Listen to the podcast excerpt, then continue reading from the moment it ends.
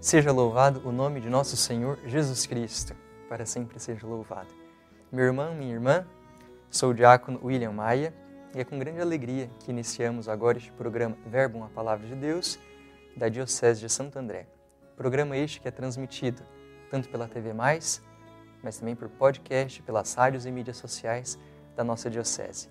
Estamos no dia 30 de janeiro de 2024, terça-feira da quarta semana do Tempo Comum e acompanhamos aí em sequência os trechos retirados do Evangelho de São Marcos. Abre aí na sua liturgia Marcos, capítulo 5, versículo do 21 até o 43. Naquele tempo, Jesus atravessou de novo numa barca para a outra margem. Uma numerosa multidão se reuniu junto dele e ficou na praia. Aproximou-se então um dos chefes da sinagoga chamado Jairo. Quando viu Jesus, caiu a seus pés e pediu com insistência: Minha filhinha está nas últimas. Vem e põe as mãos sobre ela, para que ela sare e viva. Jesus então o acompanhou, uma numerosa multidão o seguia e o comprimia. Ora, achava-se ali uma mulher que há 12 anos estava com uma hemorragia. Tinha sofrido nas mãos de muitos médicos, gastou tudo que possuía e, em vez de melhorar, piorava cada vez mais. Tendo ouvido falar de Jesus, aproximou-se dele por detrás, no meio da multidão, e tocou na sua roupa. Ela pensava: se eu ao menos tocar na roupa dele, ficarei curada. A hemorragia parou imediatamente e a mulher sentiu dentro de si que estava curada da doença. Jesus logo percebeu que uma força tinha saído dele e, voltando-se no meio da multidão, perguntou: Quem tocou na minha roupa? Os discípulos disseram: Estás vendo a multidão que te comprime e ainda perguntas: Quem me tocou? Ele, porém, olhava ao redor para ver quem havia feito aquilo. A mulher, cheia de medo e tremendo, percebendo o que lhe havia acontecido, veio e caiu aos pés de Jesus e contou-lhe toda a verdade. Ele lhe disse: Filha, a tua fé te curou. Vai em paz e fica curada dessa doença.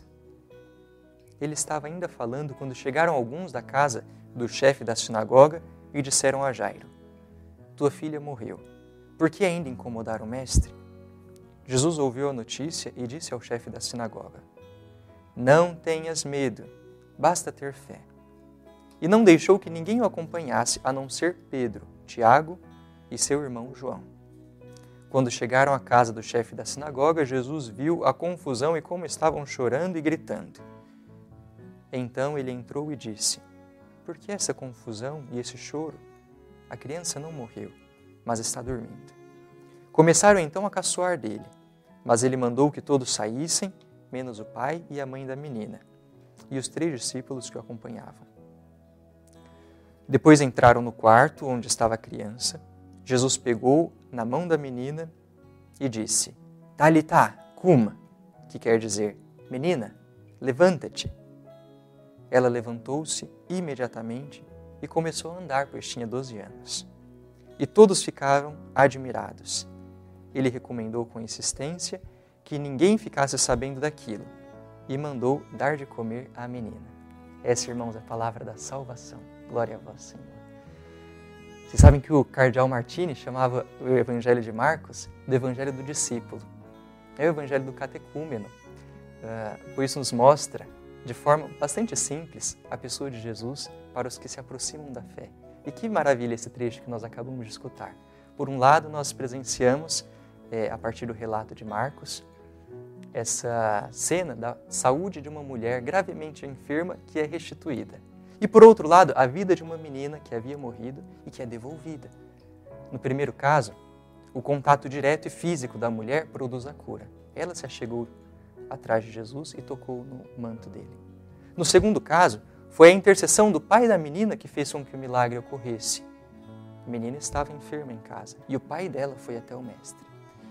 No entanto, nos dois casos, a ação salvífica de Jesus se manifesta a partir da porta da fé. Se tem uma porta que abre o caminho dos milagres, das graças, essa é a porta da fé. Então, o que fica para nós esse evangelho bonito que escutamos é que nós devemos ter bastante fé. Não hesitar em nos aproximarmos de Jesus, pedir a ajuda dele, acorrer a ele com as nossas necessidades, entregar a ele nosso coração, às vezes aflito, às vezes é preocupado. Mas também não hesitar em pedir que outros o façam. Nós temos os nossos irmãos, nossos amigos, os santos que estão no céu. É como o pai daquela menina que estava enferma na cama, os santos podem interceder por nós. Também os santos que estão aqui na terra, não nossos irmãos e irmãs, que são nossos amigos, pessoas de oração, podemos confiar a eles. Mas nos dois casos, tanto indo direto a Jesus, quanto confiando as nossas preces a outros, temos que sempre fazê-lo com muita fé. Essa é a porta que abre é, para os milagres. A partir dessa palavra que nós acabamos de escutar e que meditamos brevemente, Vamos apresentar a Deus nossas intenções, pedindo, sobretudo, para o Senhor um coração cheio de fé, um coração cheio de confiança nele, um coração que se abre à oração e que não rejeita a intercessão dos outros. E agora, irmãos, eu transmito a vocês a bênção de Deus. O Senhor esteja convosco, Ele está no meio de nós. A bênção do Deus Todo-Poderoso, o Pai e Filho e Espírito Santo, esteja com vocês e permaneça para sempre. Amém.